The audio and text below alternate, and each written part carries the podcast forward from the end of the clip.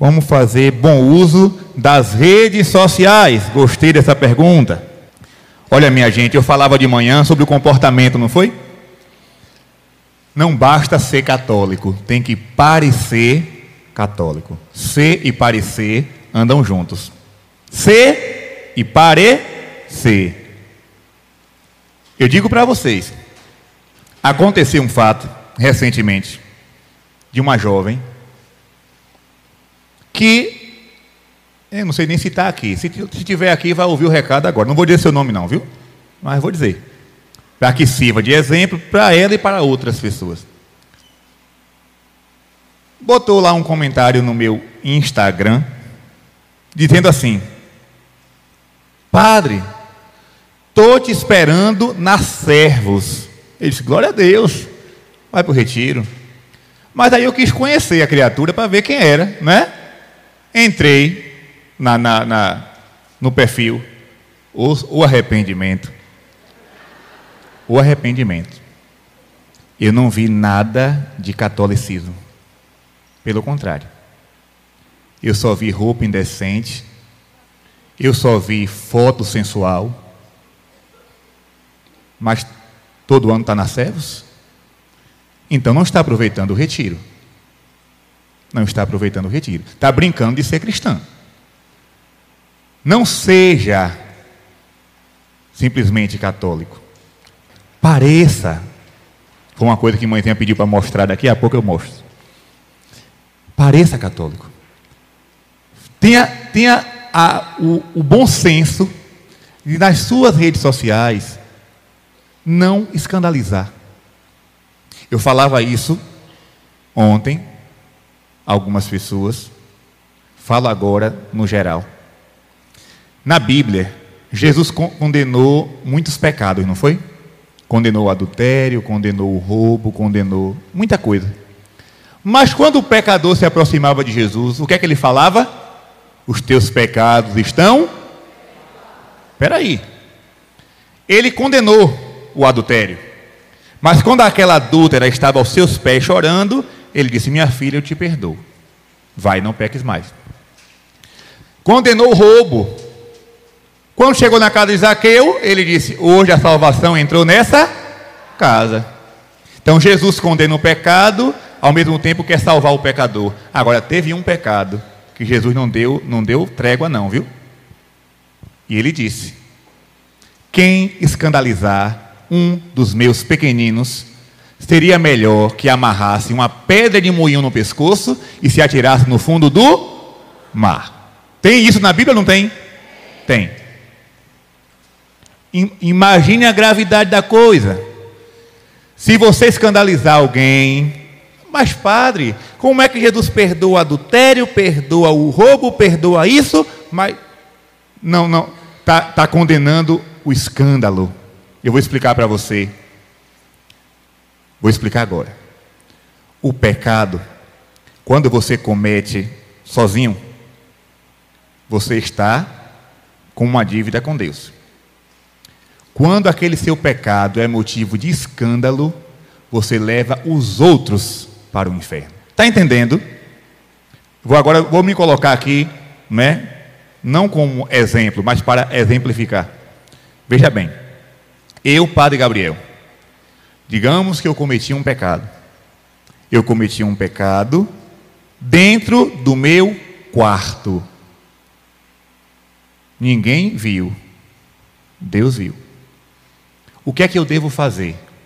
Me arrepender profundamente, procurar o sacramento da confissão, fazer uma penitência para reparar aquele pecado e continuar a vida na graça. Agora, imagine você se na hora que eu cometi tal pecado, seja lá qual for, uma câmera me filmou e aquela gravação circulou nas redes sociais. Olha o que fez o padre Gabriel. Isso se chama escândalo. Quantas pessoas iriam desanimar?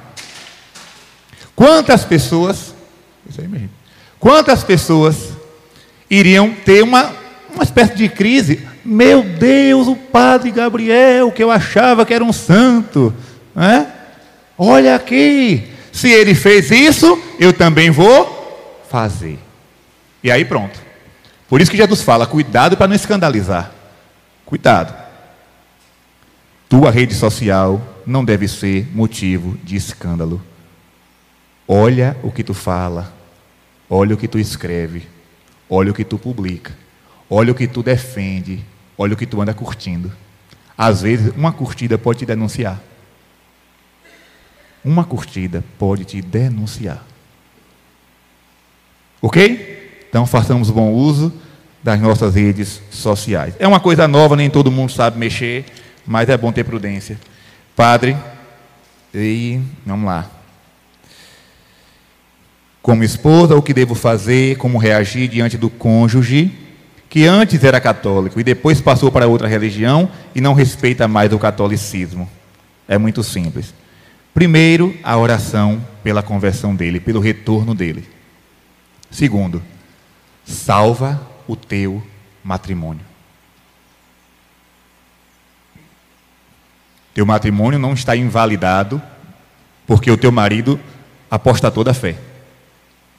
Vocês continuam casados. Agora, enquanto você reza silenciosamente por ele, chame ele à parte e diga para ele: Meu filho, se você não quer ser mais católico, eu só te peço uma coisa: respeite a minha fé. É um diálogo, é uma conversa. Se ele está irredutível, não quero, não aceito, não sei o quê, então, ô meu filho, pronto, siga seu caminho. Nossa, nosso amor continua, nosso matrimônio permanece, mas respeite minha fé. Não vamos fazer da, minha, da nossa casa um inferno. Mas ao mesmo tempo, em silêncio, reze pelo retorno do seu esposo. Ok? Vamos lá. Faço parte. Hum. Vixe. Faço parte de uma comunidade que não permite. Que comunidade é essa, mesmo? Que não permite que os membros participem de encontros, eventos e shows católicos. Dizem que podemos absolver alguma contaminação. E se eu desobedecer, é um pecado. O que, é que eu posso responder diante disso aqui, minha gente?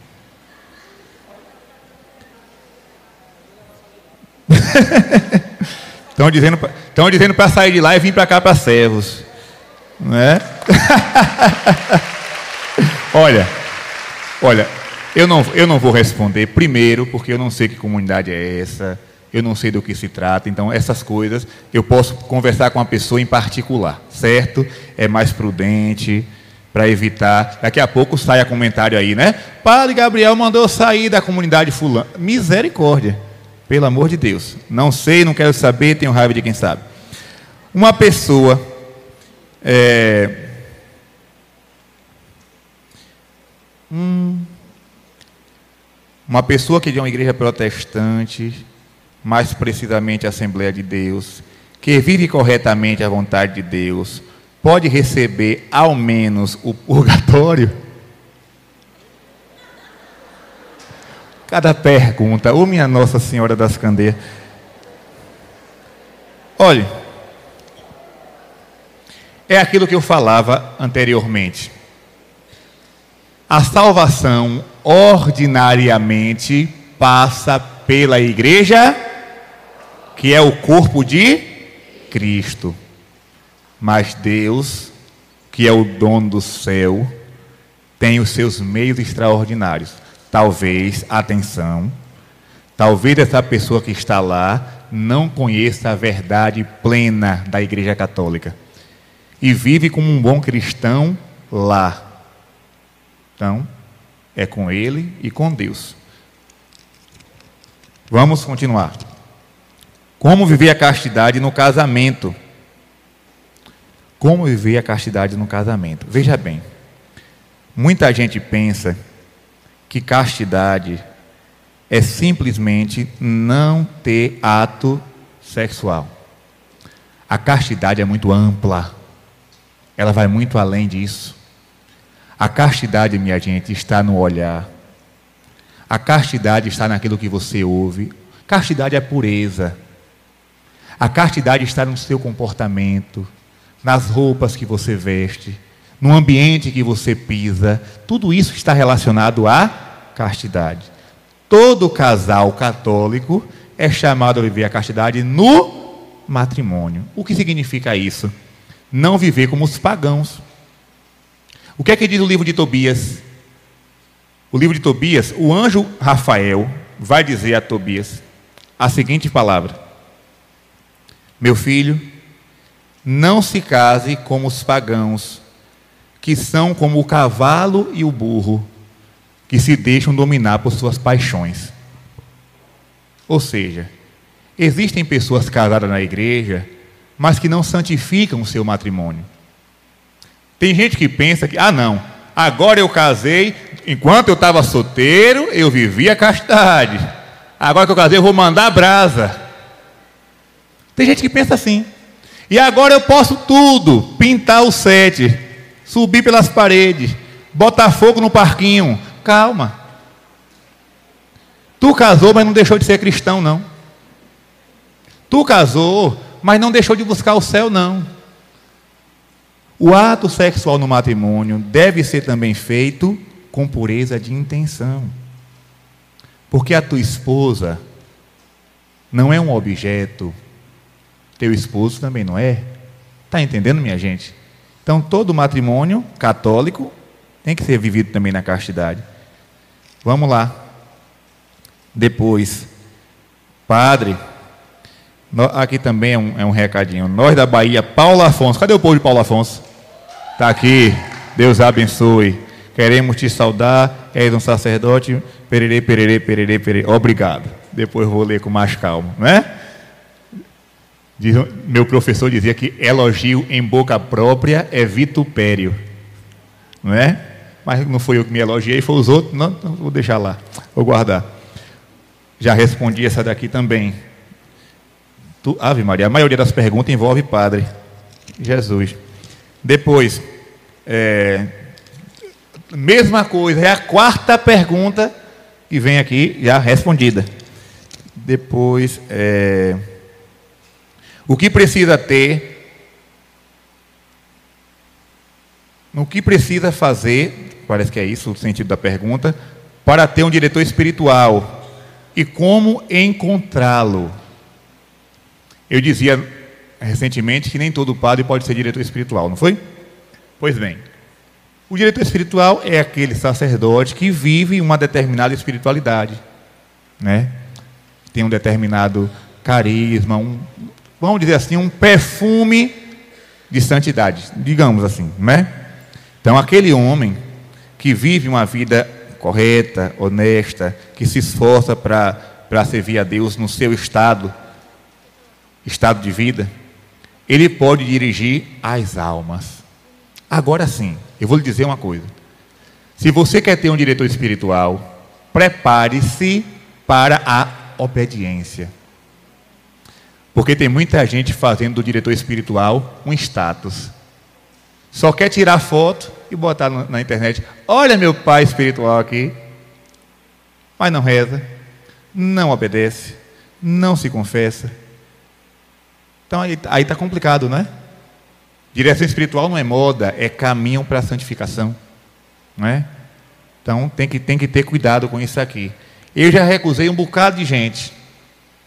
Porque, padre, eu quero que o senhor seja meu diretor. Aí vinha. O padre dava um conselho, a pessoa não levava a sério. Aí vinha de novo, dava outro conselho. Então, meu filho, vai seguir teu caminho, viu? Deixa espaço para quem quer. Deixa espaço para quem quer. E outra coisa, a direção espiritual ela tem que ser é, constante.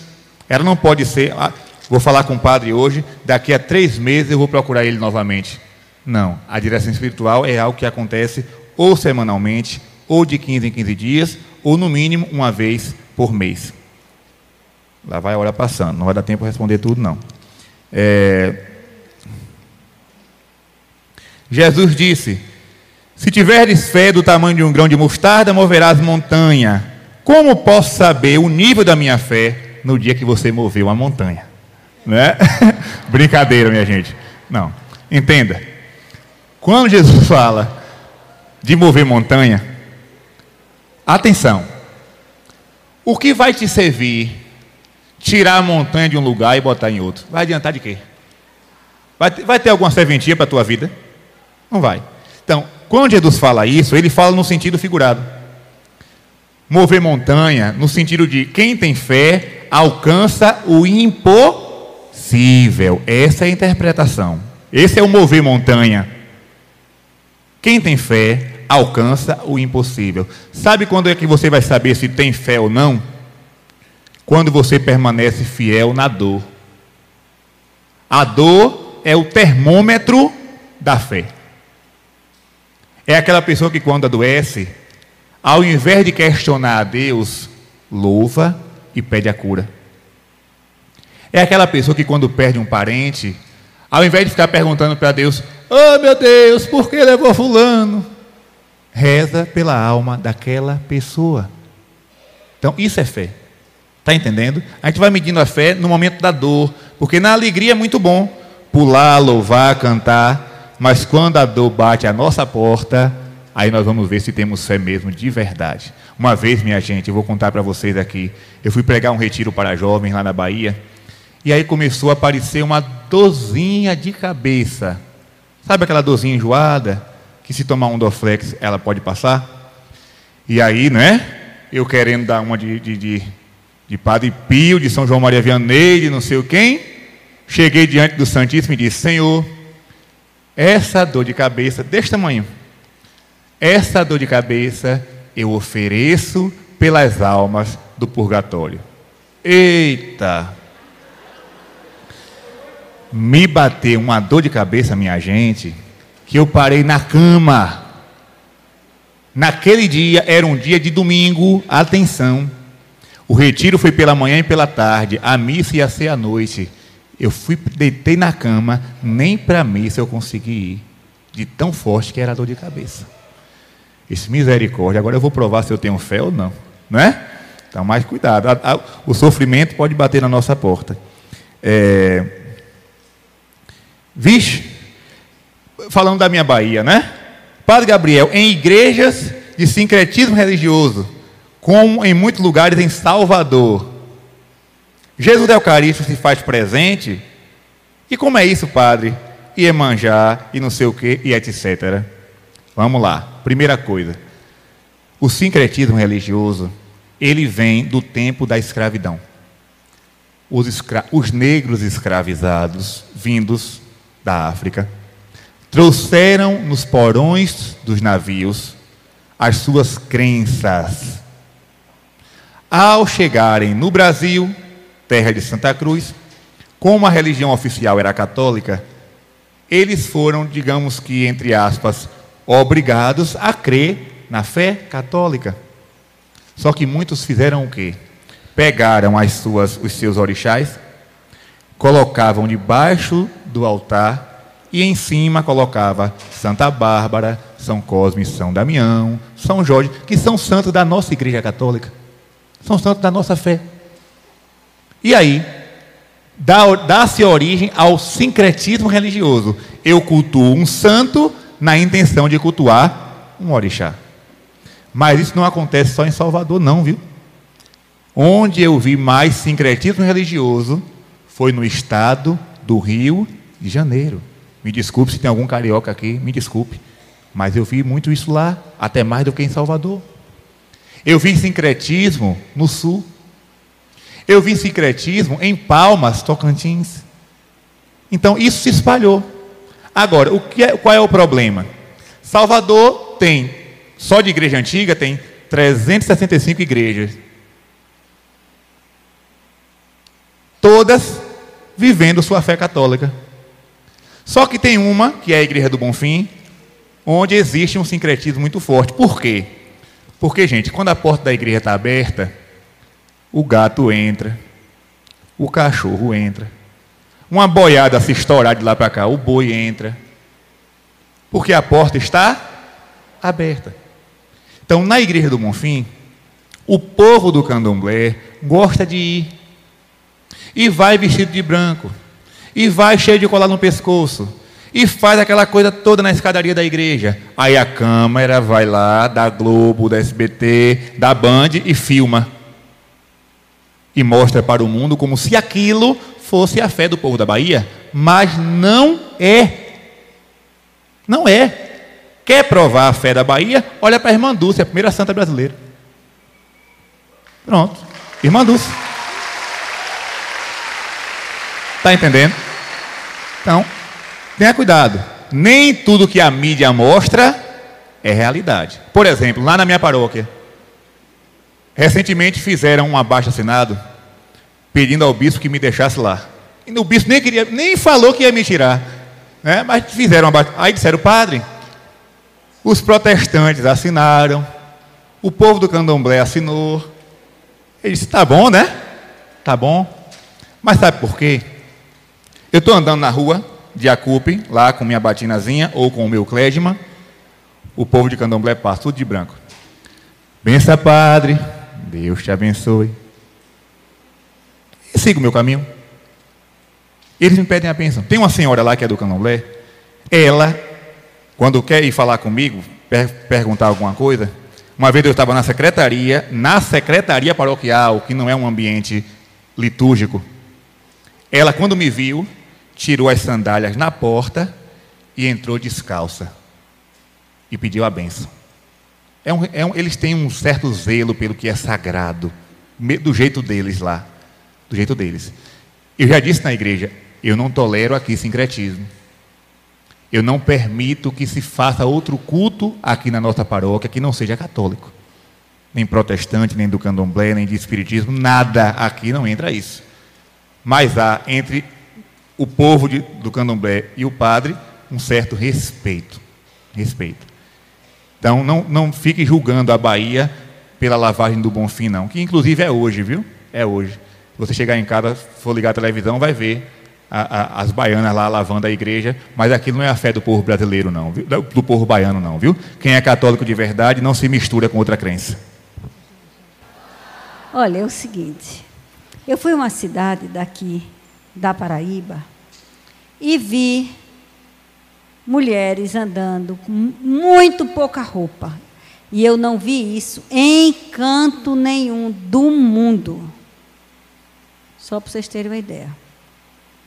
E aí, eu rezando, Jesus diz: Eu quero que faça um, um folder sobre a pureza e mostrar o que é que faz mulheres ou homens querendo usar com a, aqui embaixo para mostrar o que não deve também. E eu preparei, né? Só que quando eu fui ao México, agora, que eu estou falando aqui, depois o padre vai explicar melhor sobre isso. Aí então, tinha junto da Basílica de Nossa Senhora de Guadalupe, numa única loja, uma alma do purgatório. Numa imagenzinha. Aí eu trouxe para vocês verem. Olha aí.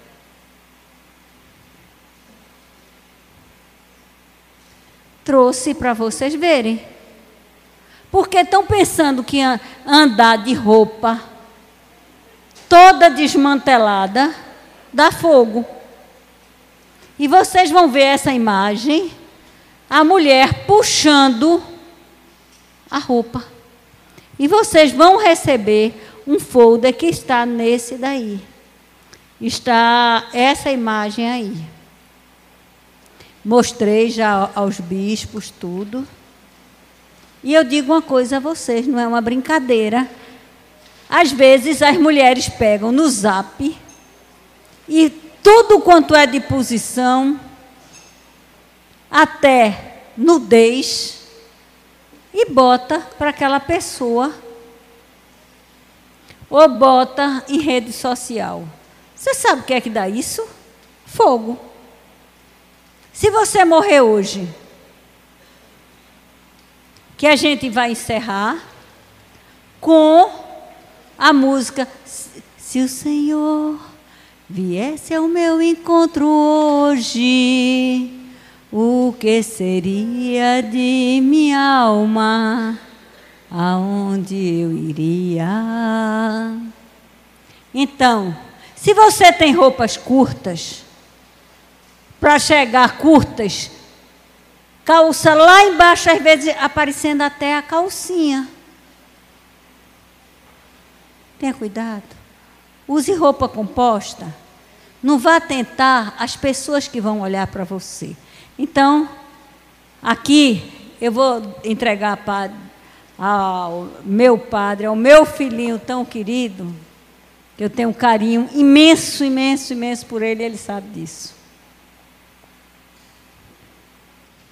Então, minha gente, pegando o gancho do que mãezinha falou, ela mostrou, a, eu nunca tinha visto isso, uma imagem da alma, de uma alma no purgatório. Eu vou contar para vocês rapidamente, porque o tempo já vai adiantado, daqui a pouco é a Santa Missa.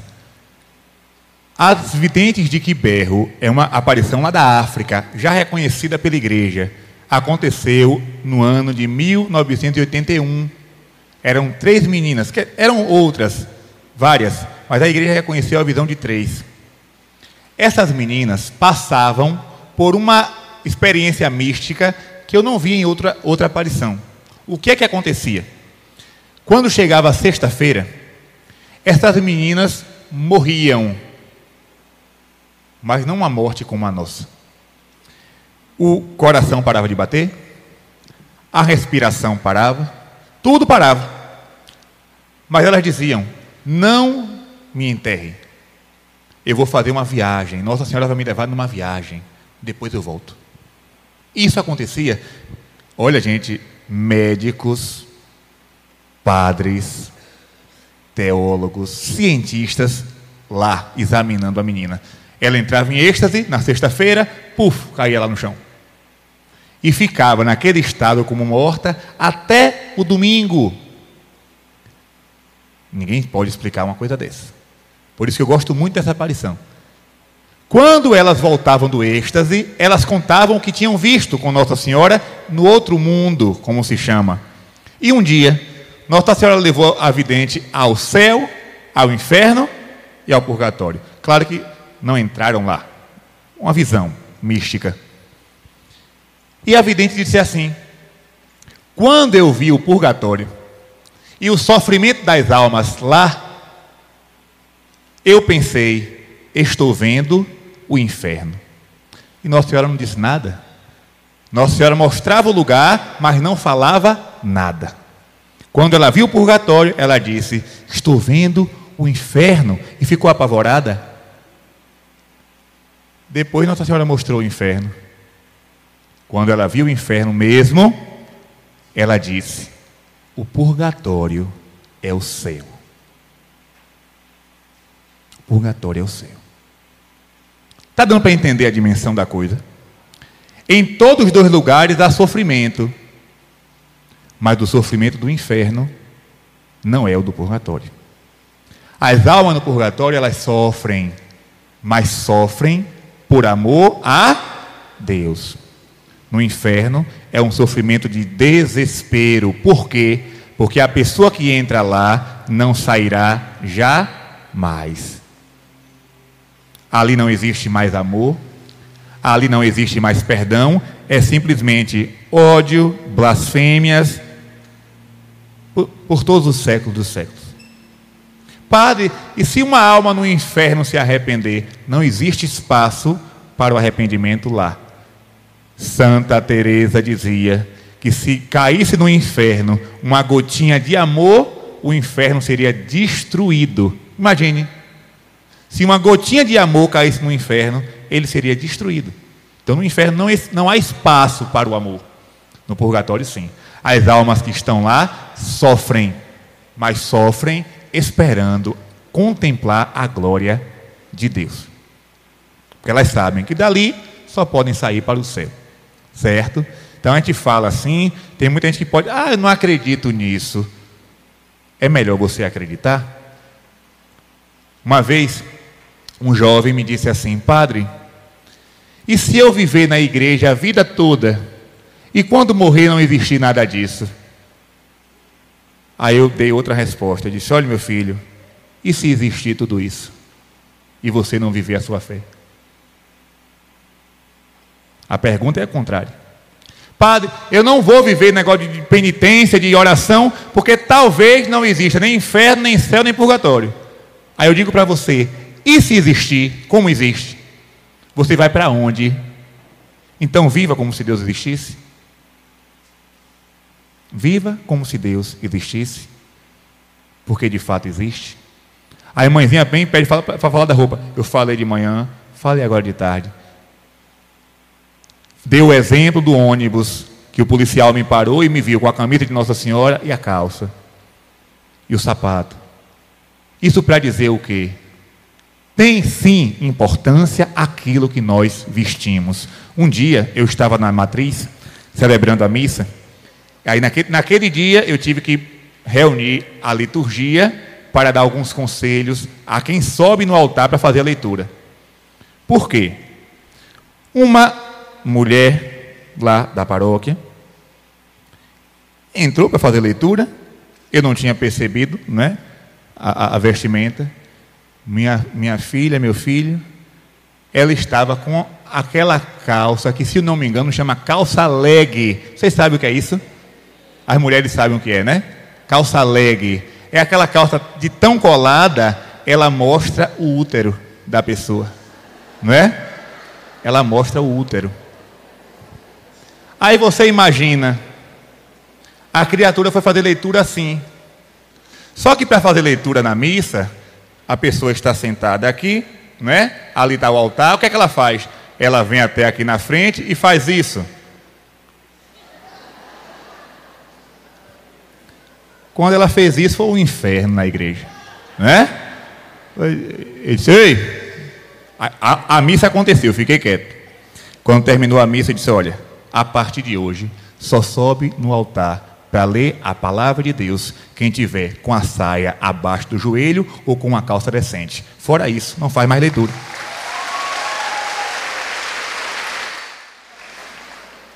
Mas, padre, a minha forma de vestir não me diz nada. Claro, minha filha, que diz. Claro que diz. Você pode estar atraindo a atenção das pessoas para você. Sendo que a igreja não é lugar de você atrair olhares de ninguém. Ali as pessoas têm que olhar para quem? Para Deus. Para Deus. Olha, eu vou dizer para vocês uma coisa que tem na Bíblia e talvez muita gente não conheça, porque lá no Antigo está lá no Antigo Testamento. Muita gente só lê o Novo. No Antigo Testamento, no livro do Levítico, tem uma ordem de Deus dizendo assim: que a túnica do sacerdote, a túnica do sacerdote, deve cobrir os pés. Eu não lembro agora capítulo e versículo, mas está arriscado na minha Bíblia. A túnica do sacerdote deve cobrir os pés. E a palavra continua: para que quando ele for subir os degraus do altar, não mostre a perna. Você está entendendo que eu estou dizendo? O padre, o padre, cheio de roupa, é túnica, é estola, é casula, é a batina. Aí vem Nosso Senhor e diz na palavra: ao sacerdote do Antigo Testamento, na antiga aliança, imagine agora, na antiga aliança, Deus já falava a respeito de vestimenta. Deus já falava lá. Aí vem Nossa Senhora em Fátima dizer que muitas almas vão para o inferno por causa da moda. Gente, 1917, sabe como é que as mulheres se vestiam? Com aquele saião, né? Feito um, uma coisa rodada assim. As mulheres se vestiam assim, naquele tempo. E Nossa Senhora já falava da moda. E agora? Agora lascou tudo. Porque o povo não veste mais roupa, o povo veste pedaço de roupa pedaço de roupa. Aí vai para a igreja com alcinha. Aí alguém pode dizer assim: Ah, esse padre Gabriel é um discurso moralista. Não é, não. Não é discurso moralista, não. Cuidado para você não ser motivo de pecado para os irmãos. Cuidado. Quando chegou a festa de Pentecoste lá na paróquia, eu comecei a falar do Espírito Santo, não é?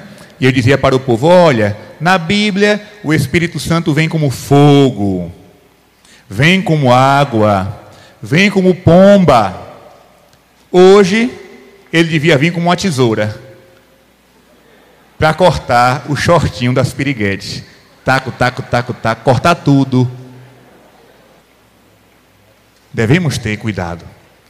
Tem um, um trecho do canto de Nossa Senhora de Fátima que diz assim: Veste com modéstia, com muito pudor, olhai como veste a mãe do Senhor. Vocês estão vendo a irmã Dulce? Santa Dulce dos pobres. Vocês já viram a foto dela, claro, né? É aquele hábito no calor da Bahia. Quem já foi lá sabe. O calor da Bahia. Irmã Dulce com aquele hábito, com aquela roupa de manga, com aquele escapulário azul, com um véu que só deixava o rosto de fora. O, ó, isso aqui, o rostinho não se via um fio do cabelo. Pois bem, o tempo passou e a congregação dela inventou de mudar o hábito. Houve uma mudança no hábito. Então, as irmãs passaram a vestir um hábito onde a saia batia aqui no joelho. Normal, né? Tantas freiras que têm o hábito assim, bate aqui no joelho. Sabe o que foi que irmã Dulce disse? Vou continuar com o meu, esse está muito curto. Uma santa. Uma santa. Aí eu pergunto para você: você quer se espelhar nas atrizes da novela ou nos santos, nas santas de Deus? Olhe quem vai para o céu, é simples. Olhe quem está no céu. Veja onde você quer passar a sua eternidade. Olha, eu digo para vocês uma coisa: quando eu saí do seminário, vou encerrar com isso agora, para pegar os paramentos. Quando eu entrei no seminário, eu usava, eu usava a calça número 42. 42. No final do seminário, do seminário eu comecei a usar 44. Né? E agora, como padre, eu já estou na 46. Aí eu estou parando de comer né, um pouquinho, né? Aí daqui a pouco só que um dia, imagine, eu estava em casa, a calça 46, as calças 46 estavam no varal, tinha uma 44 lá. Eu disse, eu vou forçar aqui para ver se dá para vestir. Aí eu puxei assim, puxei até que eu consegui abotoar. Até que eu consegui abotoar. Eu achei aquilo tranquilo, né? Aí desci, Encontrei uma criatura da paróquia, olhou para mim e disse: Padre, hoje o senhor está que está. Eu disse: Valei-me o padrinho e a mãe de Deus das Candeias. Eu não vou usar essa calça mais não. E não usei mesmo. Eu não usei mesmo. O negócio arrochado, né? já estava desconfortável. Eu digo, olha, deixa esse negócio quieto né? Eu sou padre. Então, eu acho que está bom, vamos parar por aqui, né? Obrigado pela paciência e atenção de todos, né?